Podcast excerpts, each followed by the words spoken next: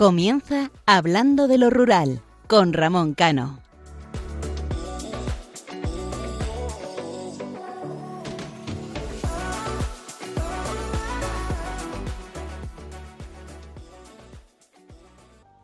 Muy buenas noches, queridos oyentes. En el programa anterior comentaba cómo el águila cada cierto tiempo tiene que renovar su pico, sus alas y sus garras para poder eh, continuar viviendo. En esta ocasión también voy a hablar de ese águila. El único pájaro que se atreve a picotear a un águila es el cuervo. Se sienta sobre su espalda y le muerde el cuello. Sin embargo, el águila no responde ni lucha con el cuervo. No gasta tiempo ni energía en su atacante. Simplemente abre sus alas y comienza a elevarse cada vez más alto en los cielos. Cuanto más alto es el vuelo, más difícil es para el cuervo respirar y luego se cae por falta de oxígeno. Y os hago una pregunta. ¿Cuántos cuervos han querido montarse sobre tus espaldas? A lo largo de nuestra vida vamos a tener que toparnos con muchos cuervos. Estos son personas con mala intención que solo esperan que nos demos la vuelta para atacarnos por la espalda. Sin embargo, una lección muy grande que nos enseña el águila es que la mejor manera de combatir a esos cuervos no es peleando, sino llevándolos a las alturas. No te preocupes por ahuyentar a los cuervos. Lo único que debe preocuparte es mantenerte lleno la presencia de Dios. Créeme, los cuervos no pueden soportar las alturas. La gente que busca hacerte daño no puede soportar el peso de gloria que los cristianos tenemos. Lo decía también en anteriores editoriales, cómo tenemos que vivir con alegría. ¿Y por qué digo que tenemos que vivir con alegría, compasión e ilusión?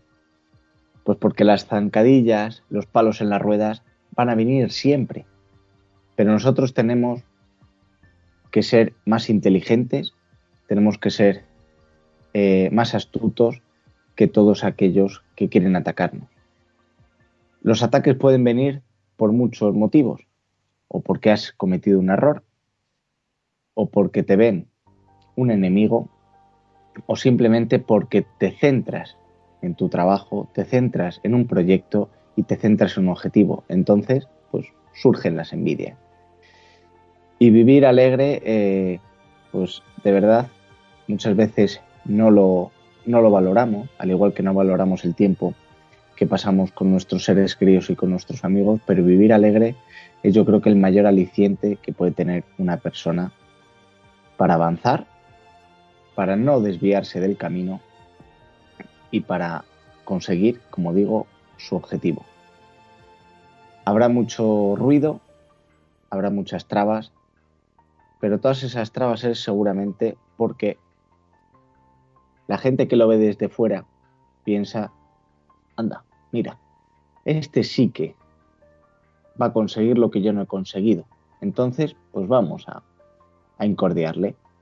Y lo que quieren es eso, desviar la atención que tú tienes puesta en un proyecto para que caigas realmente en ese barro, que es donde estos cuervos mejor se defienden. Y la pasión y la ilusión. ¿Qué voy a decir? Yo creo que en la vida, tanto en la vida personal, profesional o familiar de cada uno, tenemos que poner pasión e ilusión. Son creo que las dos cualidades fundamentales para desarrollar cualquier actividad. Cuando pones toda la pasión y la ilusión en algo, tarde o temprano lo consigues. Cuando pones toda la pasión y la ilusión en algo, siempre te va a salir mucho mejor. Y cuando pones toda la pasión y la ilusión en una relación de pareja, una relación de amigos, una relación familiar, nunca te sentirás culpable, pase lo que pase, porque como todo en la vida, lo has dado todo nunca mejor dicho. Y por supuesto, lo que decía antes, cuidar lo más importante. En primer lugar, a nosotros, pero también a la gente que nos rodea. Lo más importante, y fíjate qué frase más tonta, es saber qué es lo más importante. Si analizas este juego de palabras, verás que tiene sentido. Si te paras a pensar qué es lo más importante en tu vida, coincidirás con la mayoría de personas. Tus padres, tus hermanos, tus hijos, tu pareja, tus amigos y tus seres queridos. Y hay una regla que siempre cumple, siempre. Eh, planta que no riegas, planta que muere. Lo mismo ocurre con las relaciones personales, porque en esta vida no hay cosa más importante que mm, las relaciones eh, con los padres, con los hijos. ¿Cuántas veces, pararos a pensar a estas horas de la madrugada, cuántas veces decimos a nuestra pareja gracias o un te quiero? ¿Cuántas veces se lo decimos a nuestros hijos? ¿Cuántas veces se lo decimos a nuestros padres? Eso es una de las cosas que he aprendido a lo largo de mi vida. A pesar de mi juventud, 29 añitos, eh, tuve la desgracia de perder a mi padre. Pero la vida, y en este caso Dios, que cuidado que la recé, me dio el regalo que es disfrutar de él a pesar de que estaba en la UCI seis meses. Y en esos seis meses le dije tantas veces te quiero, tantas veces gracias papá por haberme acompañado en, en todo este tiempo. Le dije una cantidad de cosas que jamás en la vida pensé que se lo diría. Por eso, repito, vamos a cuidar lo más importante, vamos a ponerle pasión e ilusión a la vida y sobre todo vamos a vivir la vida con alegría. Últimamente no ha sido mi mejor momento, la gente que me rodea lo sabe, pero ahora que estamos en época de lluvia, eh, dice que después de la tormenta viene la calma y qué gran realidad. Así que, queridos oyentes, les habla Ramón Cano y me acompañan Isaac Palomares. Les recuerdo que nuestro programa es cada 15 días, los domingos de 12 de la noche a 1 de la madrugada, aquí en Radio María. Tiene una cita con Hablando de lo Rural. Para todos aquellos que quieran interactuar y participar con nosotros, lo pueden hacer en nuestro correo electrónico hablando de lo rural arroba radiomaria.es y les animo a que sigan nuestra página de Facebook hablando de lo rural. Y los que no han escuchado los programas anteriores, en la página de Radio María, en el apartado podcast, los pueden tener. Y ahora sí, comenzamos.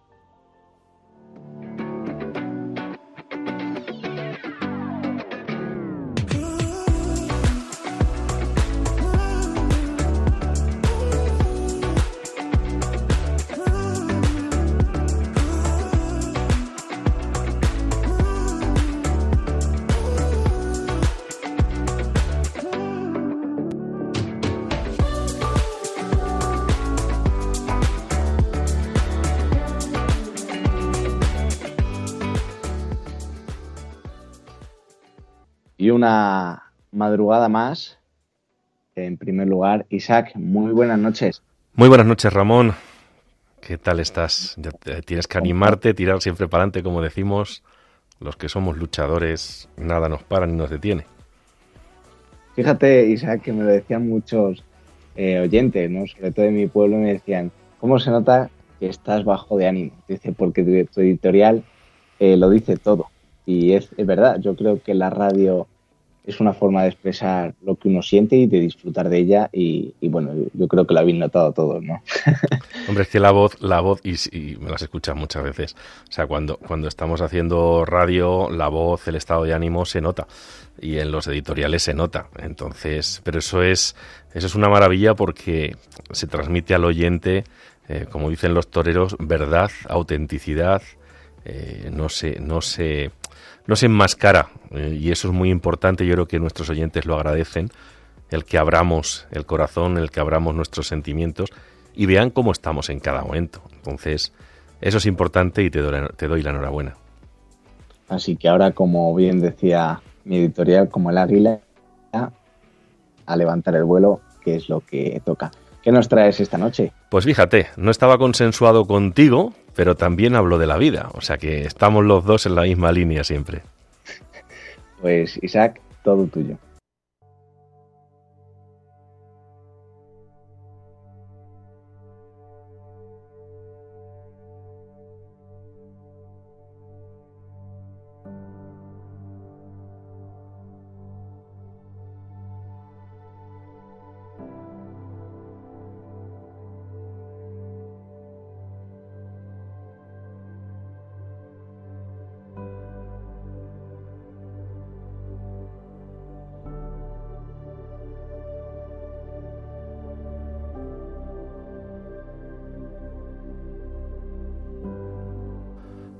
Cada día me pregunto más veces qué es la vida. ¿Qué es lo que merece la pena? ¿Quiénes son los que de verdad están en ella y quiénes no? ¿Qué nos hace felices? ¿Qué merece ser luchado, defendido, hasta dar la vida por ello? Difíciles preguntas en una noche de la madrugada del sábado al domingo, en Radio María, en Hablando de lo Rural. En los momentos en que la noche nos abraza con la oscuridad, con el silencio, y nos hace soñar. Nos hace vivir lo que no podemos hacer en nuestro día a día. Lo que tengo claro es que siempre merecerá dar la vida como Cristo por nuestra familia, por los que cada día desde que nacemos hasta que morimos están ahí para llevarnos de la mano, para levantarnos en cada caída para enjugarnos las lágrimas cuando brotan no solo de los ojos, sino del alma. En estos tiempos en los que la vida humana parece no valer nada, en los que los principios y valores cristianos, la referencia de nuestros ancestros, parece que no ha de ser tenida en cuenta, cuando nuestros pueblos, nuestras tradiciones, nuestras costumbres van difuminándose cual rayo de sol en el atardecer, es cuando los que creemos a pies juntillas en todo lo anterior, debemos seguir dando la cara, debemos seguir defendiéndolo. En estos tiempos parece que la familia se evapora como esa gota de agua en verano y tenemos que defenderla, tenemos que creer en ella. Lo más fácil es mirar solo a los demás sin mirarnos en nuestro propio espejo, sin atisbar nuestros errores, nuestras faltas, pensando que somos perfectos que como nosotros no hay nadie y que los demás han de hacer lo que deseemos o queramos. Queridos oyentes, acaban de celebrarse unas elecciones municipales en toda España, unas autonómicas en gran parte del territorio nacional. Y aunque no somos un programa político, he de decir que lo que veo es algo que, como diría mi amigo Manuel Gómez, no me gusta. Pues se habla con mucha frialdad de pactos, de acuerdos, mientras muchos vecinos de esos pueblos, de las ciudades, muchas localidades de la España vaciada, ven como casi nadie se acuerda de ellos una vez pasados los comicios, como solo les fueron a buscar cual tío Cayo para sumar votos y lograr poder. Me gustaría mirar a los ojos de muchos políticos y pedirles que se bajen de esa nube, que bajen al suelo, que miren a sus vecinos a los ojos que hablen con Manuel, con Pepe, con María, con Luisa, que escuchen sus preocupaciones, que vean cómo sufren porque sus pueblos mueren, porque sus jóvenes solo quieren ser TikTokers, YouTubers, en vez de, por ejemplo, estudiar una carrera para devolver a los suyos el doble de lo que han recibido, siendo médicos, maestros, ingenieros, pastores, agricultores, ganaderos, y crear riqueza para mantener lo nuestro, nuestras raíces, nuestras tierras, en vez de echarse en los brazos de lo fácil. Mis padres me enseñaron a valorar las viejas mil pesetas, entender que con trabajo, con esfuerzo, con sacrificio, se pueden alcanzar los sueños, se puede tener una carrera universitaria. Yo me siento orgulloso de todo ello, porque cada euro que han ahorrado lo han hecho pensando en que los de mi generación tuvieran un futuro. Muchos de los hombres y mujeres de este tiempo no se miran en ese espejo que son sus padres o abuelos, no valoran el esfuerzo, el sacrificio, el trabajar sin tener vacaciones. Y eso muestra y demuestra que los caminos que está recorriendo esta sociedad son muy peligrosos, puesto que a la vuelta de la esquina será muy fácil manejar manipular a esta sociedad, que como digo muchas veces está enferma, y se cree que el centro de todo es el hombre en sus múltiples concepciones sexuales. Y yo les digo que el centro de todo es nuestro Padre, es Dios, que nos muestra la luz, el camino, y nos muestra lo que debe ser nuestra vida.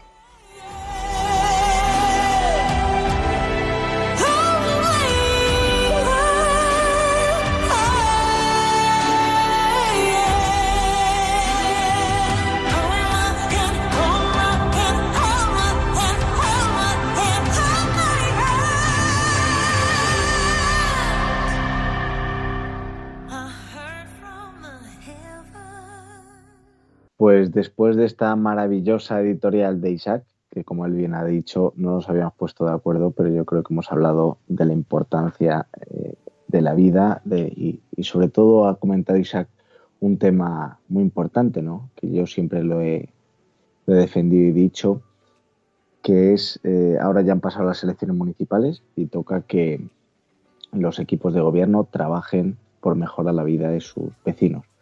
No hace falta mejorarlo en muchas ocasiones con un giro de 180 grados, pero a poquito que se mejore, estamos mejorando servicios, estamos mejorando eh, la calidad de vida de, de todos aquellos que quieren libremente vivir en su pueblo.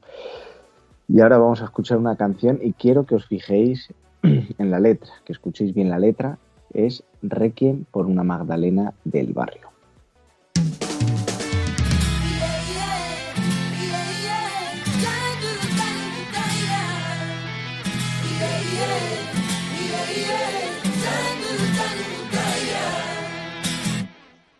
Mujer,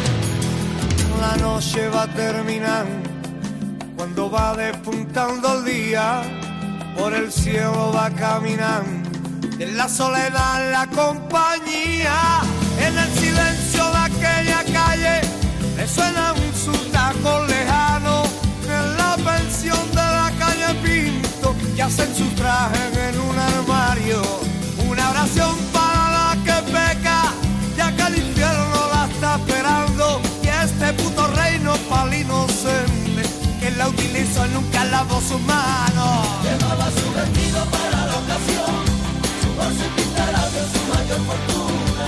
La calle solitaria y el viejo farol, la noche la llamaba hija de la luna. El brillo de sus ojos te hacían sentir, que daño grabándose que sillo con coche, que con un pintarabio y un pobre camino, sería tu cenicienta por toda la noche. Hablando de lo rural, un espacio para conocer la cultura y las gentes de los pequeños pueblos españoles, en Radio María.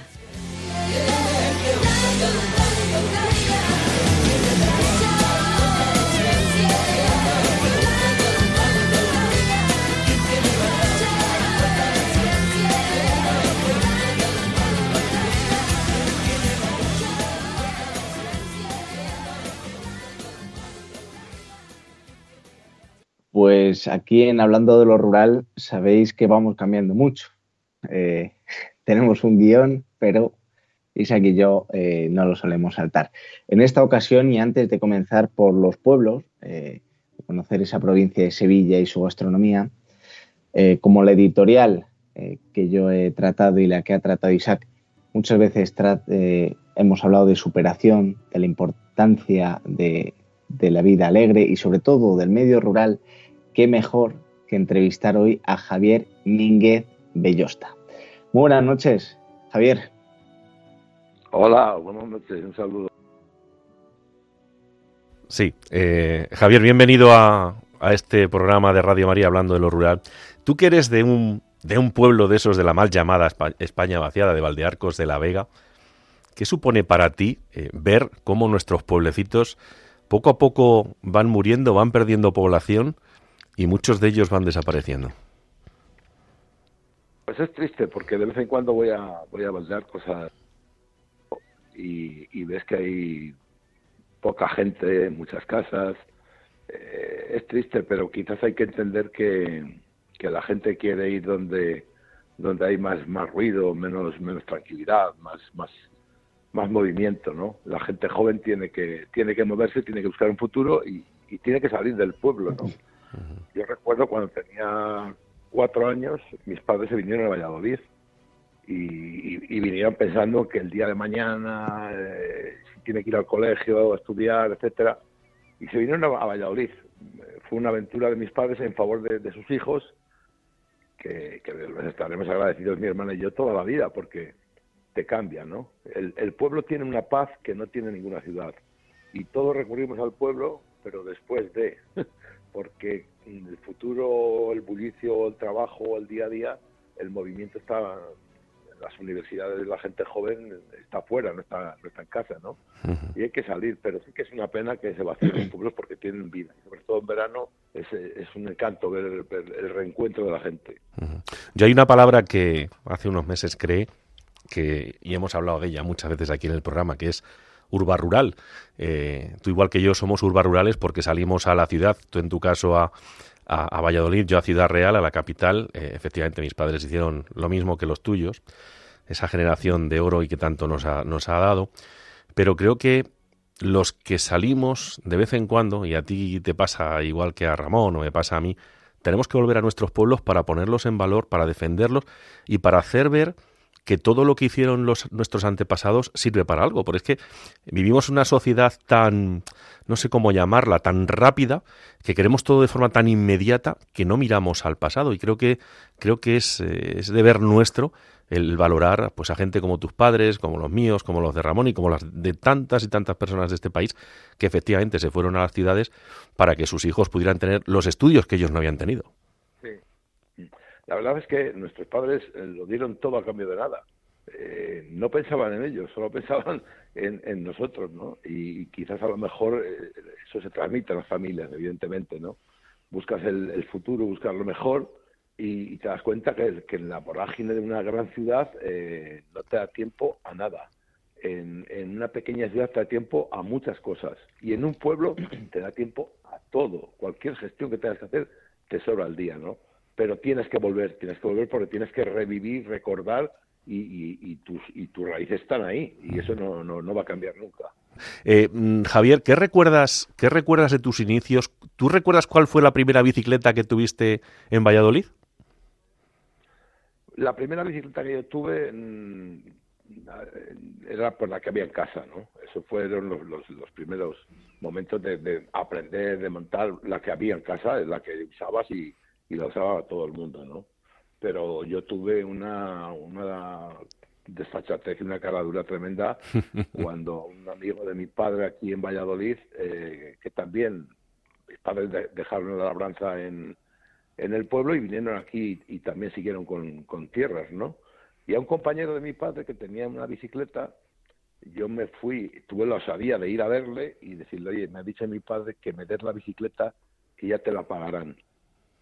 Y el otro encantado, se quitaba la bicicleta del medio, ¿no? Recuerdo que era una bicicleta amarilla, Candela, me parece que se, se llamaba el, nombre de la bicicleta. Candela o Candelas, no recuerdo bien. Sé que era amarilla, me la traje a casa y esta bicicleta digo, no, que me la ha dejado. Y, al cabo de, una semana, este, creo que se llamaba Gregorio, no se me olvida, vino a casa a cobrar la bicicleta. En aquellos momentos, esto te hablo del año 63. Madre. Pues serían, en casa no habría, no habría más que lo que había y 750 pesetas. Y entonces, claro, mi madre le pagaron, no le dije nada, pero hijo, dice, mamá, es que me, yo quiero correr en bicicleta. Y no me, no me, no me, no me echaron ninguna bronca ni, ni me dijeron nada. Lo aceptaron como, bueno, pues como el capricho de, del niño que quiere hacer, hacer algo, ¿no? Y esa fue mi primera bicicleta y con la que empecé a competir, con esa bicicleta con la María, con la Candela, y luego ya pues empezó a comprar la típica bicicleta del momento que era la, Macario, que era el artesano de Madrid, de, Ulpiana Benito, pues tenía allí locos, todos íbamos a Madrid a comprar las piezas, ¿no? Esa fue mi primera hazaña, o sea que ya de pequeño tenía la intención de ser ciclista. Estuviste corriendo como profesional eh, en el equipo Monteverde. Y, sí, Yo, sí, sí, sí, cuéntame, cuatro años de, de juvenil y luego cuatro años de amateur o tres años y, pasé a profesionales. El año 73 eh, con Aguas Monteverde. Pero claro, era muy difícil pasar. Había solamente tres equipos en España, eran Cas, Casera y Monteverde. Además, los tres de bebidas gaseosas y de, de agua, ¿no? Entonces, eh, tenía firmado otro año más de, un, equipo amateur en, en, en Vizcaya, el Olsa Olarra, pero yo veía que tenía que pasar o, dejar y, pasé a profesionales 73. Mm.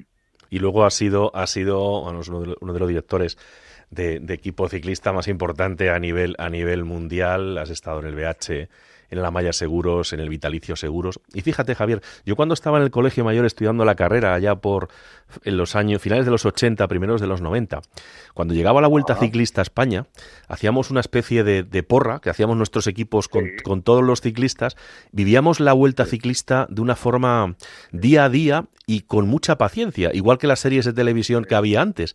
Ahora todo el mundo quiere mucha inmediatez. Quiere que si, si hay una vuelta ciclista se resuelva mm, en dos horas, como en Netflix. ¿Qué ha cambiado de aquella época a esta? Todo, ha cambiado todo. Quizás a lo mejor Internet ha cambiado la vida. Eh, en aquellos entonces eh, la radio era el, motor de, llegar a los hogares. Eh, García fue el, que, el que dio vida a la Vuelta Ciclista a España eh, llegó la televisión, que evidentemente acercaba a, los hogares las imágenes y era todo un boom. Eso que tú has dicho de la porra del colegio, en el Real Madrid, en el vestuario, los futbolistas hacían porra de quién ganaba la tapa, quién ganaba la Vuelta España. era algo, yo, yo, sinceramente, era fútbol, ciclismo y, luego estaba salió Nieto con, con motociclismo, después ya baloncesto, pero éramos el segundo deporte con diferencia de, de los demás. Todo luego hay mucho deporte, mucha competitividad, televisión, etc. Ha cambiado muchísimo todo. Claro que, no tiene nada que ver con, con Pero era algo que llegaba mucho a los hogares y, la gente buscaba esas eh, hazañas de los héroes del Tour o de la Vuelta o del Giro. Sí, sí. Ramón, que es mucho más joven, a ver qué, a ver qué nos dice. Qué suerte. Yo, Javier, en, me ha escuchado, me ha encantado escucharte porque en mi casa mi abuelo tenía una tienda de bicicletas y, todo eso que comentas de, que venía algún cliente y le decía, luego te lo paga mi padre, pues esas, esas, historias y anécdotas eh, me suenan. A mí siempre me ha encantado la bicicleta. Eh, yo en la zona donde vivo es un pueblo más grande que, que Valdearcos de la Vega, es en la zona del Tietar, en la provincia de Ávila y, yo a mí me gusta mucho, pero lo que es eh, la bicicleta de montaña. Pero sí que es verdad que ah. recuerdo eh, lo que tú estás comentando, de cómo yo soy joven, pero no soy de, la generación millennial que llaman ahora. pero, pero sí que recuerdo cómo, eh, sobre todo en, el, en la Vuelta a España y en el Tour de, Francia, pues se vivía y en las casas efectivamente era como el telediario de la UNO, ¿no? No, no había otra cosa y cómo buscábamos cada uno a nuestro, a nuestro ciclista eh, favorito. Yo te voy a hacer una pregunta, no sé si te la habrá hecho Isaac, porque ha habido un problema de, de, sonido, pero eh, siendo de un pueblo tan pequeño, y además en el mío también hay, hay un corredor eh, bastante importante, eh, ¿crees que se debería de potenciar más aún el deporte en el medio rural, sobre todo dentro de los jóvenes? Yo lo veo en mi pueblo, que al fin y al cabo cada vez hay menos jóvenes, por desgracia, pero la mayoría del tiempo están con el teléfono sentados en los soportales del ayuntamiento, en, vez de estar, pues a lo mejor como estábamos nosotros, que si haciendo carrera de bicis, que si jugando al fútbol, que si haciendo algunas peripecias eh, por el pueblo. ¿Crees que se debería potenciar mucho más, ya no solamente el ciclismo, sino más deporte en el, en el medio rural para que los jóvenes tengan ya no solamente actividades, sino muchas veces una forma de, de, encauzar y de focalizar pues esa energía que, que tienen? Yo creo que sí, que, es así como debería ser, pero yo decía antes una frase, Internet ha cambiado el mundo, ¿no? Eh, la, tecnología avanza y la tecnología cambia las modas, cambia la situación, pero evidentemente en, los pueblos lo que se hacía era deporte, eh, salir, correr, nadar, saltar, no se paraba porque no hacías otra cosa que estar en la calle eh, compitiendo. De alguna manera competías con tus amigos y con tus compañeros, hacías el partido, jugabas con, con, la pelota, etcétera, ¿no? Y ahora eso no se puede hacer porque mm, los niños se levantan, tienen que estudiar, tienen que preparar, tienen que estar con el teléfono y tienen muchísimo menos tiempo para estar en la calle. Es, una pena, eh, sí, pero los jóvenes van a ir con la moda moderna y la, la tecnología les ha enganchado, les ha envuelto. Yo veo infinidad de, de niños que las madres tienen prohibido de lunes a viernes tocar los, los, la tablet, el teléfono, etcétera. Se lo tienen prohibido porque si no se enganchan y se tiran horas, pierden la noción del tiempo. ¿Por qué? Porque ven en directo el tour que quieren ellos, la, el partido que quieren ellos, tienen todo en, sus manos, ¿no?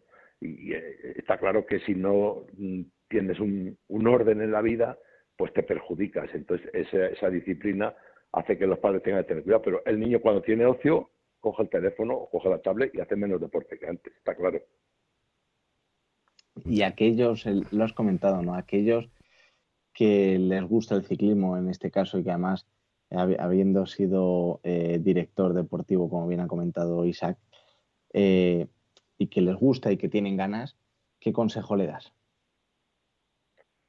Bueno, yo creo que el, mayor consejo que se le puede, el mejor consejo que se le puede dar a un niño joven es que haga deporte ¿Qué deporte es que le guste a él? Mira, yo te cuento por qué yo soy ciclista en Valladolid. Yo, el profesor mío de, francés en el colegio era Jaime Enciso, que luego fue profesor de, atletismo, entrenador de atletismo, entrenó a, Javier Moracho, saltador de vallas, que tenía hasta las Olimpiadas, etcétera.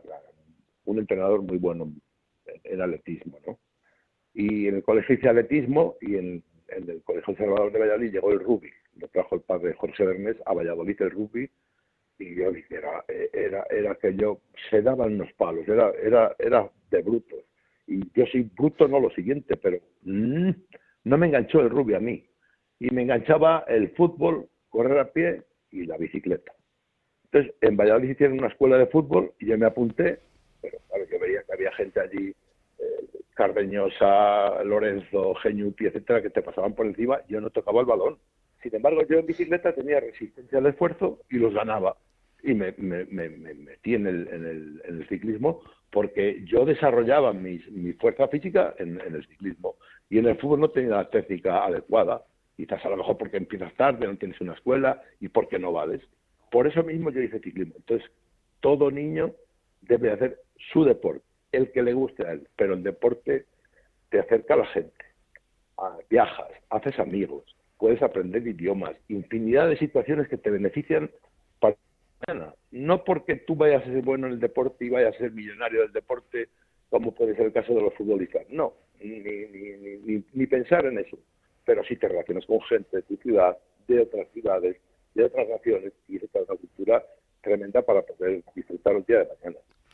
Javier, el, ciclismo es uno de los deportes que yo creo que es más duro y que exige un tesón, un esfuerzo, un sacrificio, en el cual luchas contra ti mismo.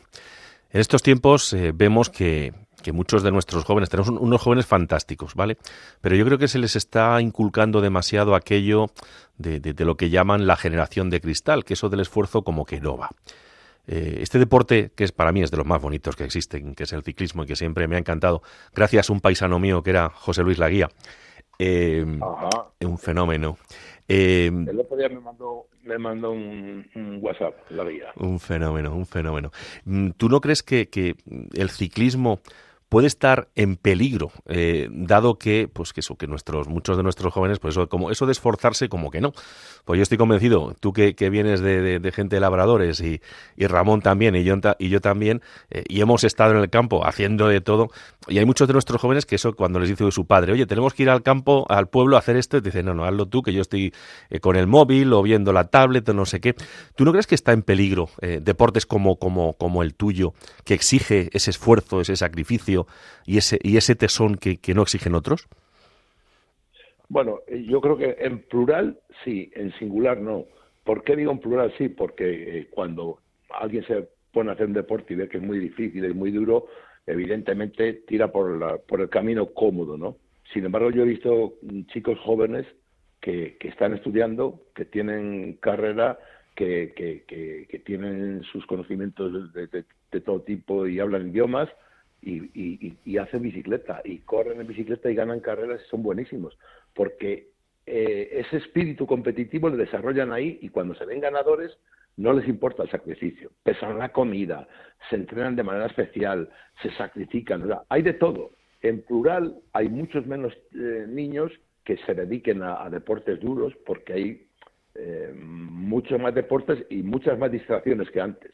Antes había menos distracciones y hacía más deporte pero sí que hay gente especial que a la hora de triunfar tiene ese instinto de, ganador que, que, el sacrificio no le, no, no, le mete miedo, sigue adelante, se sacrifica, hace, hace de todo. Son, son excepciones, pero evidentemente hay muchos menos eh, niños que hacen deporte que antes, pero la excepción no confirma la regla y hay gente que estudia, que trabaja intensamente y que se sacrifica sin, sin miedo al, al cansancio, a la fatiga. Hay, hay una excepción que es el, gen del, del, del, competidor, del, del ganador, que, que no, no, tiene miedo a la, a la fatiga. Y ya para, para, ir terminando esta entrevista, como sabes, en la radio el tiempo vuela. Eh, Javier, me gustaría que nos dijeras de, de los, de los corredores, de, de, los chavales, porque eran chavales que han pasado por tus manos, ¿ha habido alguno que te ha llamado poderosamente la atención por, por, por sus valores personales, por su sacrificio, por su esfuerzo, por transmitir a los demás un ejemplo, ese ejemplo que tú transmitías cuando eras gregario de lujo en tu equipo en el, en el Monteverde. ¿Hay alguno que te haya llegado especialmente? Ya sé que han sido muchos, pero ¿te atreverías a dar un nombre? Yo tengo, recuerdos muy, muy, muy, muy concretos, ¿no? De toda la gente que yo he estado, he tenido la, pues, el difunto Alberto Fernández era la ilusión del entrenamiento y de sacrificio. Rupérez era la disciplina, Arroyo era anárquico ciento, ciento por ciento. Y, luego, y luego tienes que entender que hay gente que tiene las tres cosas necesarias, son cabeza, tronco y extremidades. Y tuve la suerte de estar con Indurain. Y, es un fuera de serie en lo mental y en lo físico y en, el saber estar de la competición. Y en ese momento, cuando fuimos donde Indurain, yo tenía una serie de corredores que el equipo se, se deshizo, que era Seguros Amaya, y pasamos a, a Banesto, un grupo de corredores con, con la gente mía, ¿no? Y tuvimos a, yo tenía en, mi, en, el Amaya a Antonio Martín, que tenía las tres cosas, cabeza, tronco y extremidades, pero a una perfección. Y en aquel poco momento que tuvo con nosotros en Banesto, porque un accidente el 14 de febrero le mató y, debutó en una carrera nada más creo, eh, se hacían ya se empezaban a hacer las pruebas físicas, pruebas físicas que te dan los datos de, de, la recuperación, de, los vatios del corazón, de las pulsaciones, etcétera, etcétera. Y en ese gráfico solo había dos corredores con excepción que confirmaban el poderío físico de la prueba de esfuerzo. Y sin embargo, yo comprobé que tanto el de Indurain, que era superior por los 80 kilos, digamos, que de Antonio Martín, la recuperación era la misma. Y evidentemente también sabes la cabeza que tiene el corredor cuando vives con él. Entonces, la cabeza de Antonio Martín era oro. Quizás a lo mejor aquel accidente pues, pues le trucó un futuro triunfador, pero eh, no solo tienes que tener el físico, que tienes que tener el físico y la cabeza. Indurain es un número uno en ese aspecto físico y mental. Y Antonio Martín era el hombre que tenía la, semejanza con, con Indurain. Pues Ramón, eh, yo creo que es un lujo el que hayamos tenido esta, esta noche madrugada, madrugada ya del sábado al domingo, en hablando de lo, rural, a este grandísimo hombre, a don Javier Mínguez, que, que ha sido, es y será y aportará muchísimo, mucho más al deporte español, porque soy de los que cree que gente, gente como Javier Mínguez hace mucho mejor este país y, sobre todo este mundo. Pues efectivamente, Javier, ha sido de verdad un placer tenerte aquí en el programa hablando de lo rural y sobre todo que esos valores que nos has transmitido a nosotros, estoy convencido que, como ha comentado Isaac, que a todos esos deportistas que han pasado y que pasarán por tus manos, pues se lo, se lo transmitas. Así que Javier Mínguez, muchísimas gracias por estar esta madrugada aquí en Hablando de lo Rural. Gracias a vosotros, un saludo muy fuerte y, es un placer hablar de, las raíces de uno, de, de su pueblo. Así es, hay que ser agradecidos. Un abrazo muy fuerte, maestro, cuídate mucho. Muchas gracias, un abrazo. Hasta pronto. Un abrazo.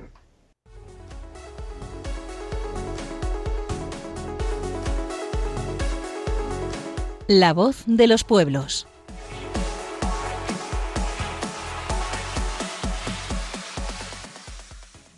Y después de esta magnífica entrevista a Javier Mínguez Bellosta, y habiendo cambiado el guion, pues vamos a comenzar a conocer los pueblos más bonitos de la provincia de Sevilla. Y comenzamos por Carmona. El patrimonio artístico y cultural de Carmona te seducirá nada más llegar a esta localidad sevillana. Su casco histórico está declarado bien de interés cultural y no es extraño. Iglesias, palacios y murallas forman un escenario impresionante para quienes llegan a Carmona por primera vez. De todos modos, el gran protagonista es sin duda el Alcázar del rey Don Pedro.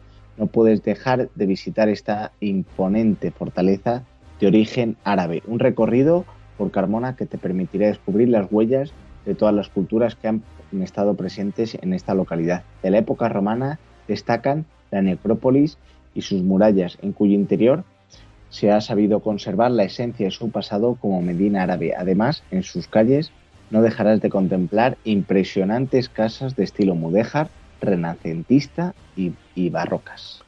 Marchena es otro de los pueblos que podemos visitar en la provincia de Sevilla. Dentro de su antigua muralla van a poder contemplar el rico patrimonio artístico y cultural que destaca por sus edificios de la época civil musulmana. Les va a sorprender cada rincón por la belleza de sus plazas, de sus calles, de sus fuentes.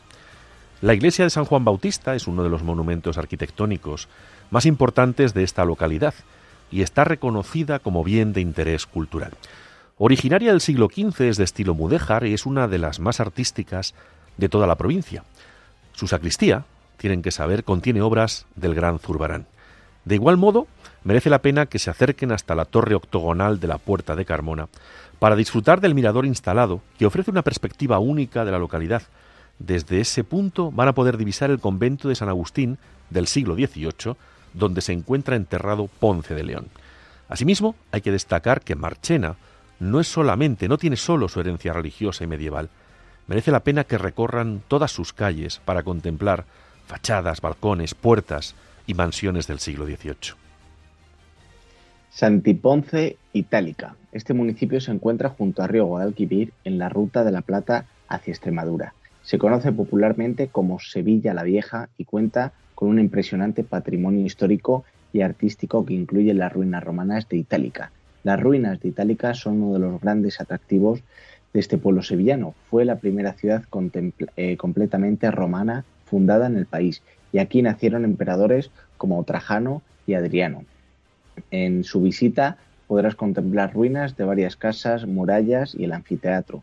Son una verdadera lección de historia y de arte vivo. Otro lugar a visitar en Santiponce es el monasterio de San Isidoro del Campo, uno de los monumentos andaluces más importantes y se trata de un monasterio del, orden del Cister fundado en el siglo XIV y restaurado en el año 2002. Osuna. Una escapada a Osuna le va a permitir conocer algunos de los rincones más especiales de esta ciudad sevillana situada en plena campiña. La historia, la belleza artística se unen en esta localidad para ofrecer al visitante lugares únicos por descubrir. La parte baja de Osuna destaca por la gran belleza de sus plazas, de sus calles, de sus fachadas. De hecho, esta localidad puede presumir de tener una de las calles más bonitas de Europa, la calle de San Pedro. Por otro lado, en la parte alta de Osuna se encuentra el impresionante convento de la Encarnación que mezcla silencio, tranquilidad, con la belleza de su arquitectura y la colegiata, uno de los iconos de la ciudad que cuenta con obras de artistas como Juan de Mesa. Écija. Écija se encuentra a la orilla del río Genil se la conoce por sus altas temperaturas y por ser la ciudad de las torres, por la cantidad de torres que, tiene. Recorrer sus calles, plazas, iglesias y palacios como el de la justicia, donde descubrir rincones escondidos de gran belleza y aprovecha el, a conocer también las yeguadas, las caballerizas y espacios vinculados al mundo en el toro. Esta ciudad también está muy vinculada al flamenco, por lo que podrás disfrutar de este arte en sus diversos locales. Lebrija, esta ciudad se encuentra al sur de la provincia de Sevilla y limita con tierras de Cádiz. Durante su estancia, cuando vayan allí, no pueden dejar de visitar las ruinas de su castillo árabe del siglo XI. En el interior de sus murallas se encuentra la ermita de Santa María del Castillo de estilo mudéjar. Y por supuesto, tienen que visitar el casco histórico, con calles llenas de casas señoriales y todo tipo de edificios religiosos y públicos de gran belleza. Utrera. La historia de este municipio sevillano se remonta a la época romana y alcanza su mayor esplendor en la época de Felipe II. Es considerada una de las cunas del flamenco y de hecho por aquí pasa la ruta del compás de 3x4. También es un lugar de referencia en la cría de toro bravo y de caballos. Cazalla de la Sierra. Esta localidad cumple de sobras los requisitos para ser uno de los pueblos más bonitos de la provincia. Sus viviendas serranas, la parroquia de Nuestra Señora de la Consolación y la iglesia mudéjar de San Benito son algunos de los monumentos más destacados. Por supuesto, no pueden dejar de recorrer sus bellas, sus cuidadas calles y descubrir conventos, ermitas y la plaza de toros de finales del siglo XIX. Constantina es un pueblo de origen árabe, destaca por sus numerosos monumentos que incluyen su castillo árabe, ahora en ruinas, que domina la ciudad desde un cerro Cerca se encuentra la ermita de la Virgen de la Hiedra y el monumento al Sagrado Corazón. Tampoco puedes dejar de visitar la iglesia de Nuestra Señora de la Encarnación, que destaca por su torre de nada más que 55 metros de altitud. Por su parte, también resulta interesante la, la iglesia de Nuestro Padre Jesús, el antiguo convento hospicio del Tardón y la calle Mesones. Sanlúcar la Mayor. Esta ciudad sevillana, situada en la comarca del Aljarafe, tiene sus orígenes en la época romana y fue creciendo hasta convertirse en un importante centro agrícola, comercial, industrial y turístico. Su casco histórico está considerado bien de interés cultural y es visita obligada para quienes vayan por primera vez allí. Aquí se encuentran las casas típicas sevillanas encaladas y edificios históricos como la Casa de la Cilla del Cabildo. La lista de monumentos a visitar en esta ciudad es larga pero merece la pena que mencionemos algunos de los más importantes, como el conjunto histórico de las murallas almohades del siglo XIII o la iglesia de San Pedro del Castillo, la más antigua de Sanlúcar, y que cuenta con un antiguo cementerio de origen árabe único en tierras andaluzas. Finalmente, no pueden dejar de visitar la iglesia de Santa María la Mayor, de estilo mudéjar y construida en el siglo XIII. San Nicolás del Puerto es un pueblo situado en la sierra norte de Sevilla y muy cerca del nacimiento de la ribera de Lueznar, un paraje natural donde se encuentran las cascadas de Lueznar declaradas monumento natural. Muy cerca también encontraremos el Cerro del Hierro, donde poder practicar deportes como escalada deportiva, rappel o senderismo. Y otro lugar es San Nicolás del Puerto, donde también pasar una jornada agradable en su playa fluvial junto al puente romano, que todos los años atrae numerosos turistas. Estepa. Estepa es una ciudad sevillana que está a las faldas de la Sierra Sur, rodeada de olivares. Es especialmente conocida por sus industrias dedicadas a la producción de dulces navideños de fama internacional. Si se acercan a Estepa, no pueden dejar de conocer el conjunto monumental del Cerro de San Cristóbal, la Torre del Homenaje, que en días claros permite ver hasta Sierra Nevada, y la iglesia de Santa María.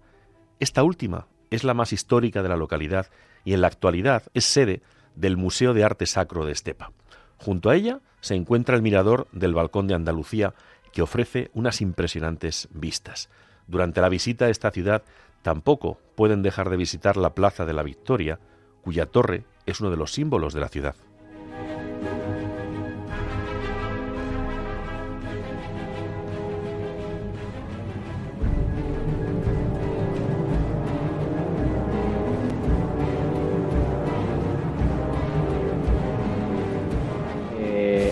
Queda, Isaac, que despedir el programa. Ha sido un programa diferente. Eh, yo creo que también el público y los oyentes lo agradecen.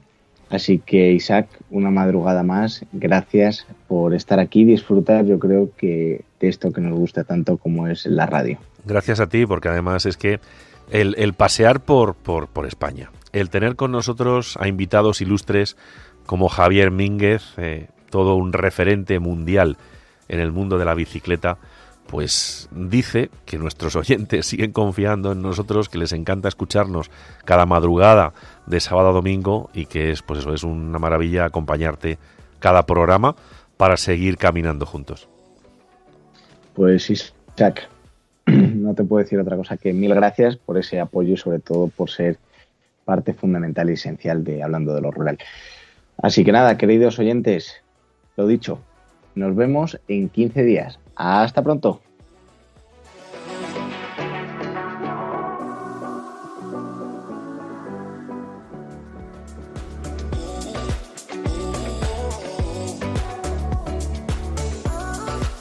Han escuchado en Radio María Hablando de lo Rural con Ramón Cano.